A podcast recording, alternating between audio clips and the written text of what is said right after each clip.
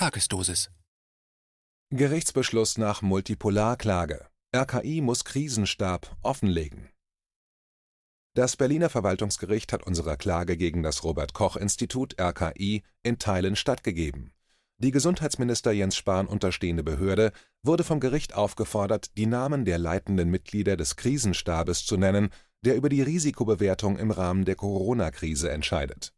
Unklar bleibt weiterhin, ob die Entscheidung des RKI, im März 2020 die Risikobewertung für ganz Deutschland auf hoch zu ändern und damit den ersten Lockdown zu ermöglichen, auf wissenschaftlichen Fakten oder auf politischem Druck basierte. Das Gericht stützte das Auskunftsersuchen von Multipolar hier nicht. Wir haben deshalb Beschwerde beim Oberverwaltungsgericht Berlin-Brandenburg eingelegt.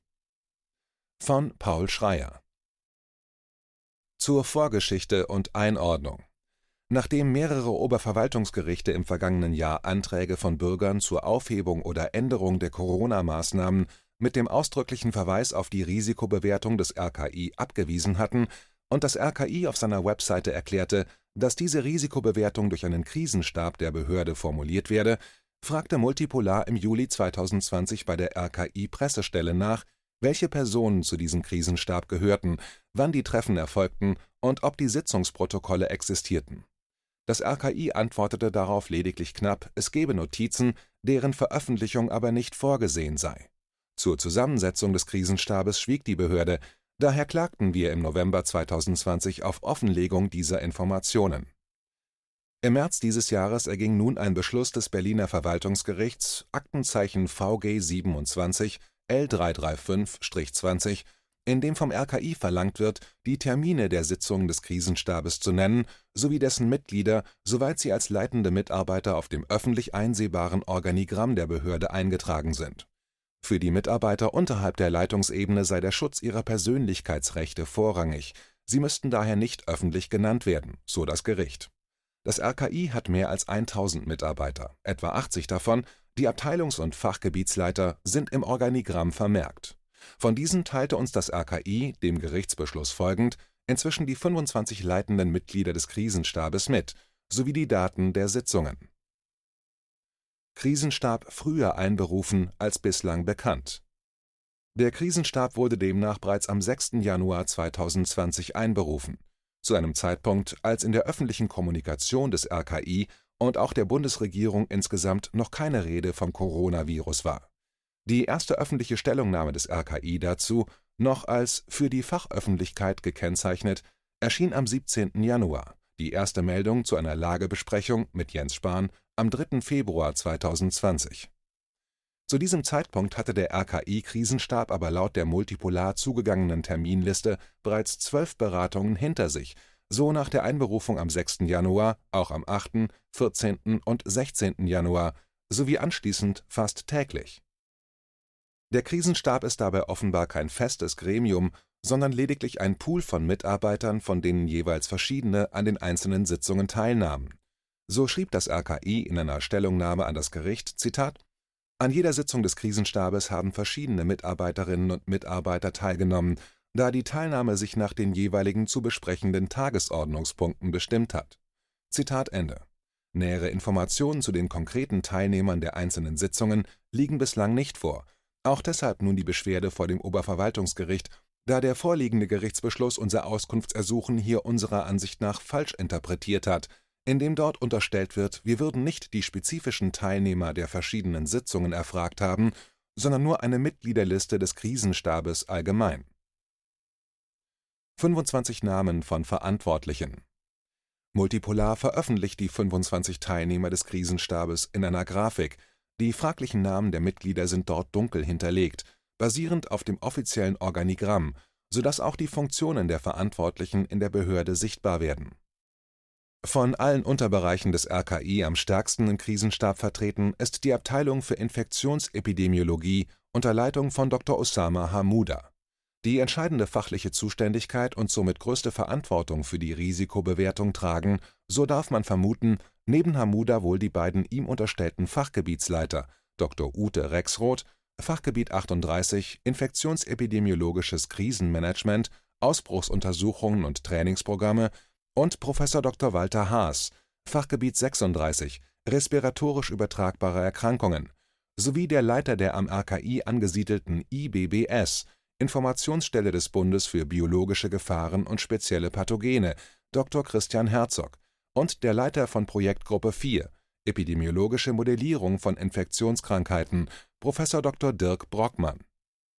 Die entscheidende Frage allerdings bleibt offen, aufgrund welcher Fakten haben diese Personen mit den Behördenleitern Prof. Dr. Lothar Wieler und seinem Stellvertreter Prof. Dr. Lars Schade an der Spitze am Dienstag, dem 17. März 2020 entschieden, die Risikobewertung mit Blick auf das Coronavirus in Deutschland von mäßig auf hoch anzuheben. Diese Entscheidung, gefällt sechs Tage nachdem die WHO eine Pandemie ausgerufen hatte, ermöglichte es der Bundesregierung überhaupt erst am folgenden Sonntag, dem 22. März, den ersten Lockdown auszurufen. Bei einer amtlich beurkundeten, lediglich mäßigen Gefahr wäre das kaum denkbar gewesen der RKI-Krisenstab hat der Regierung somit erst den Freifahrtschein für einen Lockdown ausgestellt, mit allen bekannten Folgen. Da sich sämtliche amtlichen Stellen und Gerichte seither auf diese Risikobewertung berufen, ist vollständige Transparenz in dieser Frage dringend erforderlich. Politischer Druck statt wissenschaftlicher Fakten Das RKI ist allerdings bis heute nicht in der Lage, konkrete Kennziffern zu nennen, die die Änderung der Risikobewertung begründet haben sollen zwar erklärte die Behörde bereits im Juli 2020, Zitat, für die verwendeten Begriffe gering, mäßig, hoch oder sehr hoch liegen keine quantitativen Werte für Eintrittswahrscheinlichkeit oder Schadensausmaß zugrunde. Allerdings werden die für die schwere Beurteilung gleich Schadensausmaß genutzten drei Kriterien bzw. Indikatoren Übertragbarkeit, schwere Profil und Ressourcenbelastung mit jeweils messbaren Größen beurteilt. Zitat Ende doch die erwähnten messbaren Größen, deren Veränderungen zur Entscheidung am 17. März 2020 geführt haben sollen, werden bis heute nicht offengelegt. Dadurch entsteht der Eindruck von Willkür bei der Entscheidungsfindung.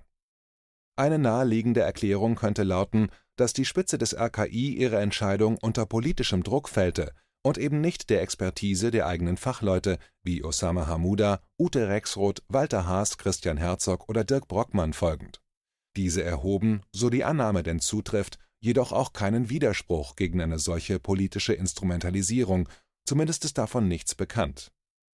Sollte diese, im Kontext der mit Verweis auf die RKI-Einschätzung bislang zahlreich ergangenen Gerichtsurteile sehr brisante Vermutung unzutreffend sein, dann müsste das RKI die Fakten nennen können und damit Transparenz herstellen. Inakzeptabel erscheint es in jedem Fall, die Risikobewertung der Behörde ohne eine vorliegende transparente Faktengrundlage für ein wissenschaftlich fundiertes Urteil zu halten, so wie es bis heute viele Gerichte und Behörden tun. Den Wissenschaftlern des RKI schließlich sollte bei all dem klar sein, dass sie moralisch und vielleicht auch rechtlich haftbar sind für das, was in ihrem Namen seither gerechtfertigt wird. Das war ein Beitrag aus dem Magazin Multipolar multipolar-magazin.de KenFM ist crowdfinanziert und unabhängig. Leiste deinen Beitrag zu freier Presse und unterstütze unsere Arbeit finanziell. Wenn du zukünftig keine Beiträge verpassen willst, abonniere den KenFM Newsletter und installiere dir die KenFM App für iPhone und Android. Weitere Informationen auf kenfm.de/support. Hallo Community. In diesem Video möchten wir euch das Thema Bitcoin ans Herz legen. Wir werden euch erklären, was Bitcoins sind, wie man damit bezahlen kann und welche Bedeutung diese Währung für KenFM hat. Viele von euch haben sicher schon von Bitcoin gehört oder nutzen es sogar privat. Wie ihr KenFM mit Bitcoins unterstützen könnt und warum das für uns aktuell sehr wichtig ist, verraten wir euch jetzt. Das ist ein Bitcoin. In Wirklichkeit existiert so ein Bitcoin aber gar nicht. Es gibt ihn nur virtuell im Internet als digitale Währung in einem digitalen Konto. Bitcoin ist eine sogenannte Kryptowährung, die bekannteste weltweit. Man kann damit via Computer oder Smartphone einkaufen, spenden oder sich gegenseitig Bitcoins zuschicken. Bitcoins kann man wie Währungen oder Edelmetalle zum aktuellen Wechselkurs kaufen, verkaufen oder von Freunden zugeschickt bekommen. Einzige Voraussetzung ein E-Wallet, zu Deutsch eine elektronische Geldbörse. Das ist ein Account oder Konto, über das man Bitcoins empfangen oder versenden kann. Wie ihr wisst, nutzen auch wir bei KenFM schon seit ein paar Jahren Bitcoin, damit wir im Notfall auch finanziell unabhängig bleiben können, zum Beispiel von Banken, die uns nicht mehr mögen. Da viele Banken mit unserer Berichterstattung nicht einverstanden sind und nicht im Zusammenhang mit KenFM genannt werden möchten, kam es in den letzten Monaten so weit, dass uns gar keine Bank mehr mag. Weshalb wir leider damit rechnen müssen, vom kompletten IBAN-Zahlungsverkehr ausgeschlossen zu werden. Deshalb der Appell an euch, beschäftigt euch jetzt schon mit der Funktionsweise von Bitcoin, damit ihr uns auch im Notfall trotzdem weiter unterstützen könnt. Alles, was ihr dafür tun müsst, ist, eure bisherige Unterstützung in Euro einfach in Bitcoin an uns zu senden. Dazu legt ihr einfach eine kostenlose E-Wallet an, wandelt einen Betrag eurer Wahl in Bitcoin um und sendet uns diesen an unseren Bitcoin-Account. Den Link findet ihr unter jedem unserer Beiträge sowie unter diesem Video. Alternativ dazu könnt ihr aber auch diesen QR-Code mit eurem Smartphone scannen. Übrigens, eine detaillierte Schritt-für-Schritt-Anleitung haben wir zum Nachlesen für euch schon einmal vorbereitet. Ihr findet sie auf canfm.de/bitcoin. Ob Bitcoin oder Kryptowährungen wirklich die Zukunft des Geldes sind, wissen wir nicht. Aber vielleicht ist das bald unsere einzige Option, so unabhängig wie möglich und vor allem ohne Bankkonto für euch in Zukunft weiterhin freien und unabhängigen Journalismus machen zu können. Wir hoffen sehr auf eure Unterstützung und sagen jetzt schon tausendmal Danke. Euer Team von KenFM.